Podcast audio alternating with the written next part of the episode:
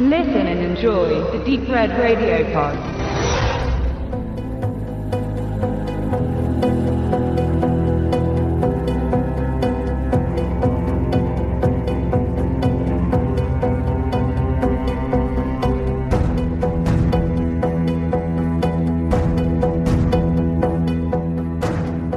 1988 engagierte Warner Brothers Pictures Tim Burton, den Regisseur von Beetlejuice, um ihren bis dato erfolgreichsten Film inszenieren zu lassen.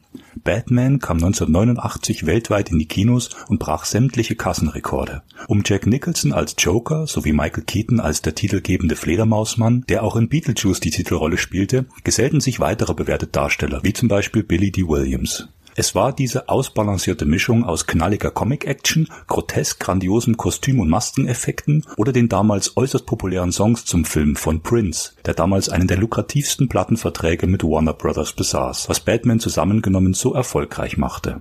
Batman belebte den Comicfilm Anfang der 1990er neu. Ihm folgten viele weitere publikumswirksame Vertreter, egal ob ganz groß oder eher verhalten.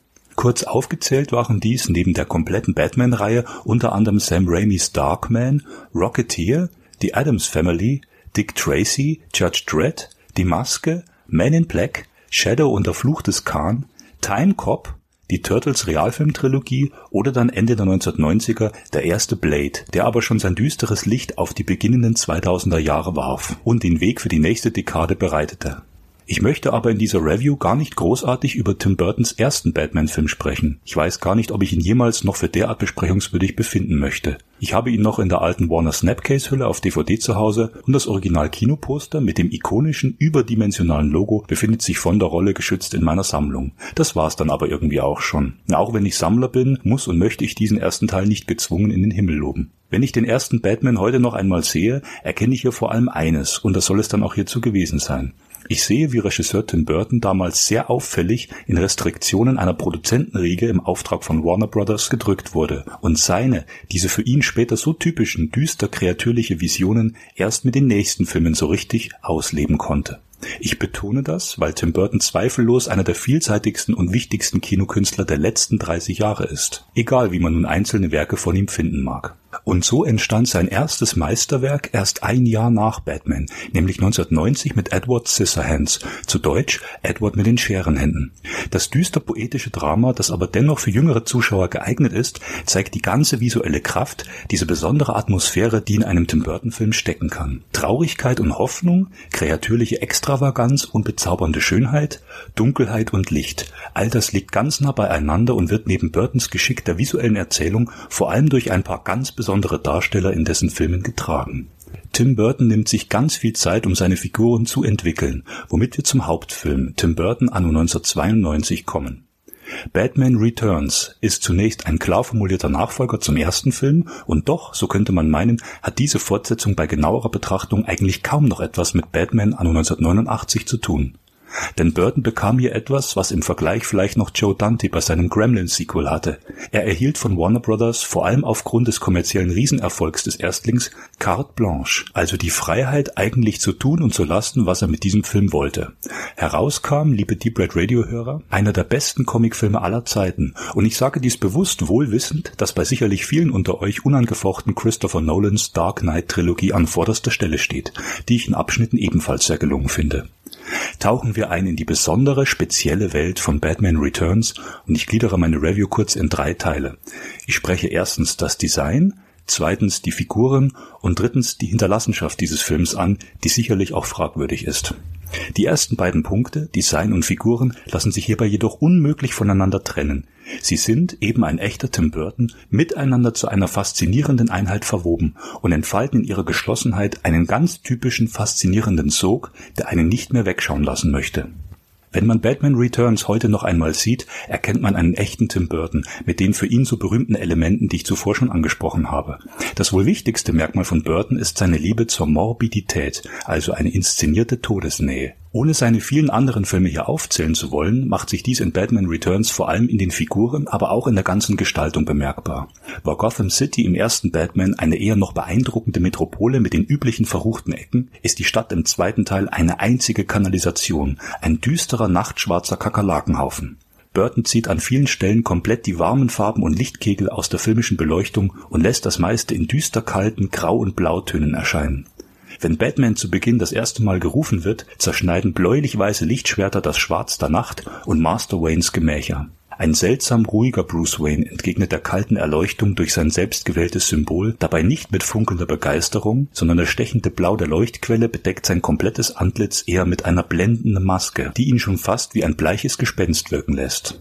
Es ist wohl das auffälligste im gesamten ersten Drittel dieses Films, dass Michael Keaton alias Batman Bruce Wayne in den ersten 30 Minuten nur ganze drei davon zu sehen ist, wobei Burton in dieser kurzen Zeit die benannte Symbolik konzentriert abarbeitet. Das nächtliche Leuchtsignal am Himmel, der Anzug, das Batmobil mit seinen zahlreichen Gadgets und die rasante Vertreibung der Verbrecher, die der öffentlichen Bürgermeisterversammlung samt ihren Angehörigen sprichwörtlich an den Kragen wollen. Burton weiß, dass er diese ikonologischen Bilder, diese visuellen Elemente in seinem zweiten Teil nicht mehr großartig zu etablieren braucht. Sie sind bereits bekannt. Dafür nutzt er exzessiv die übrigen 27 Minuten für seine eigentliche, seine ganz eigene Vision. Nun, manche hämische Stimmen krächzten damals Batman Returns, das sei eigentlich gar kein richtiger Batman-Film. So möchte ich das definitiv nicht unterschreiben, doch es ist tatsächlich bemerkenswert, dass Burton an seinen Nebenfiguren weitaus mehr Interesse hat. Und es stimmt dann doch auch, dass hierdurch die Nebenfiguren, also der Pinguin, Max Schreck und Catwoman zu den eigentlichen Hauptpersonen stilisiert werden. Wenn man den Film Batman Returns in einem Wort zusammenfassen sollte, passt wohl am besten der Begriff Figurenkabinett. Und hier ist der Fledermausmann definitiv nur eine Gestalt von vielen. So ist es auch auffällig direkt und passend, wenn der übrigens in allen vier ersten Kinofilmen vertretene Michael Gow als Alfred Pennyworth sinngemäß statuiert, es wäre doch unglaubwürdig anzunehmen, Master Wayne als Batman wäre wohl das, Zitat, einzige menschliche Ungeheuer in der Stadt. Burton erhielt, wie bereits gesagt, carte blanche. Er verwarf den ersten Drehbuchentwurf, sagte sich von den Figuren Harvey Dent und Bruce Waynes Freundin Vicky los, im ersten Teil beide gespielt von Billy D. Williams und Kim Basinger, und ließ in acht riesigen Studiohallen teilweise über 20 Meter hohe Filmsets bauen. Entsprechend der so typischen Kamerafahrt in jedem Burton-Film während der Anfangstitel schwimmt und schaukelt die Kamera nach dem düster schaurigen Prolog, also der Geburt des Pinguins und dessen Aussetzung als missratenes Baby durch dessen Eltern, für lange Zeit in den Untiefen einer finsteren Kanalisation, die als einer der Hauptschauplätze dieses Films überdeutlich an die Gestaltungsformen des deutschen Expressionismus erinnert Neben der filmübergreifenden Entscheidung, den schaurig schönen Score von Danny Elfman durchgängig vor potenzielle Popsongs zu stellen, bewirkt vor allem das Licht- und Schattenspiel die besondere morbide Atmosphäre in Batman Returns. Ohne zumeist computergenerierte Effekte lassen Burton und sein deutsch-amerikanischer Kameramann Stefan Czapski, der auch bei Edward Scissorhands und Ed Wood für die Bilder verantwortlich war, den Comic filmisch erstmals so auferstehen, wie er zumeist erdacht und auch gezeichnet war. Düster und unterkühlt. In der Kanalisationskamerafahrt wechseln sich kalt glitzernde Wasserschleier mit immer wiederkehrenden Schatten ab. Den Pinguin bekommen wir erst Minuten später deutlicher zu sehen. Zuvor bleibt er lange nur in Umrissen oder in Teilaufnahmen, zum Beispiel seiner entstellten Hände, erkennbar der von Charakterdarsteller Christopher Walken verkörperte Geschäftsmann Max Schreck ist innerlich und äußerlich ein Schreckgespenst mit weiß blondierter Sturmfrisur und dem Willen, seinen Mitmenschen nicht nur Geld und Energie mit seinem Solo-Kraftwerk zu rauben, sondern im Fall von Selina Kyle auch das eigene Leben mit Haut und Haar. Er beabsichtigt, nach außen hin als der Wohltäter von Gotham zu glänzen, doch das, und da ist der Film wieder ganz Batman, gebührt zweifellos Bruce Wayne. Ähnlich Oswald Cobblepot als der Pinguin wird auch Selina Kyle als Figur sehr viel Aufmerksamkeit gewidmet. Die zerstreute, aber dennoch höchst intelligente Sekretärin wird nicht einfach zur Catwoman, sie entwickelt sich dorthin, wenngleich ihr normales Leben, ganz ähnlich einem Katzenleben, zunächst rabiat zu Fall gebracht werden muss. Statt dem leuchtenden Hello There in Kyles einsamen Apartment erlaubt sich Burton mit ihrer innerlichen wie äußerlichen Wandlung zu Catwoman die Neonlettern zu Hell Here umzufunktionieren.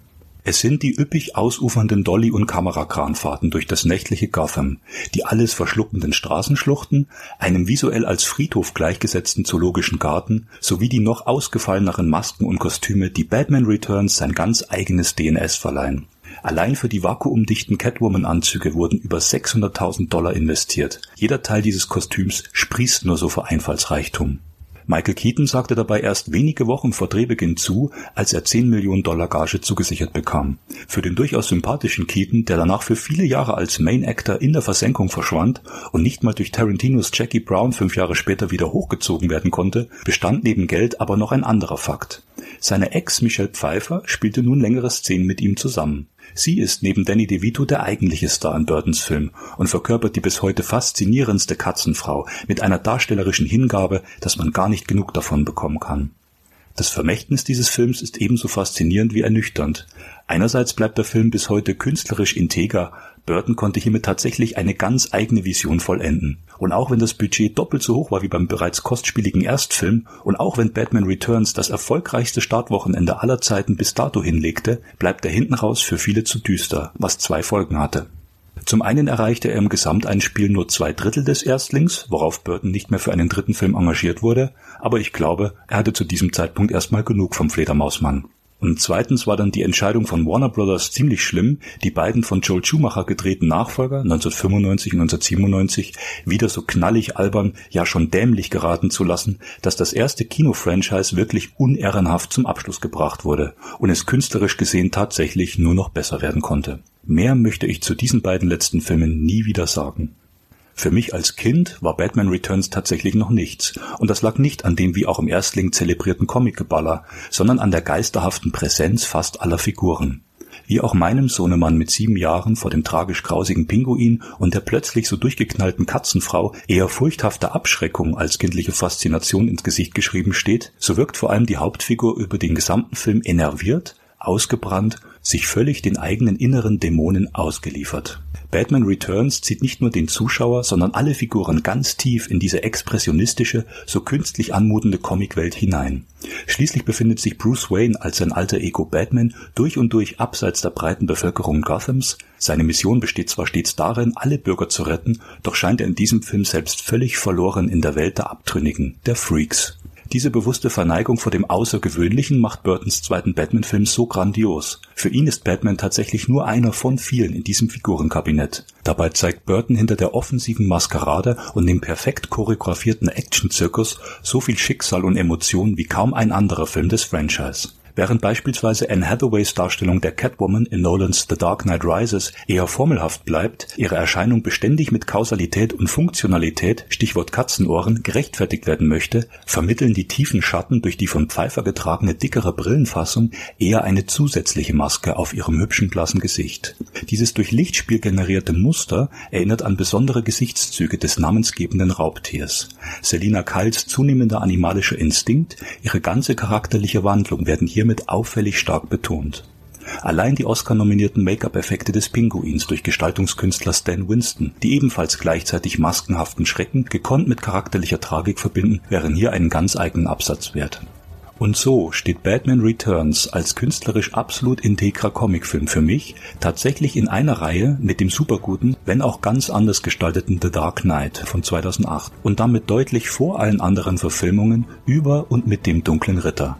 Liebe Zuhörer, kramt ruhig nochmal im Schrank, legt Batman Returns in den Player, am besten noch solange der Winter währt, denn solch eine in sich schier perfekt gestaltete Comicfilmwelt, die findet ihr wohl nirgendwo sonst in dieser großen Videothek da draußen.